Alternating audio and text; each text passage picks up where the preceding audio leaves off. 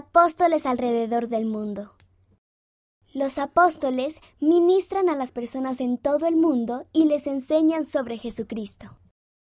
El Elder Andersen visita Tailandia. En enero de 2020, el Elder Neil L. Andersen y su esposa Kathy visitaron Tailandia, conocida también como la Tierra de las Sonrisas. El elder Andersen dijo a los misioneros y a los miembros de la iglesia que compartieran sus testimonios, amaran al Salvador y guardaran los mandamientos. El elder Andersen saludó a una niña que fue a escucharlo. El elder Andersen visitó el lugar en el que se está construyendo un templo en Tailandia. El elder Neil L. Andersen dijo, Nosotros somos una luz en el mundo. Tenemos que brillar.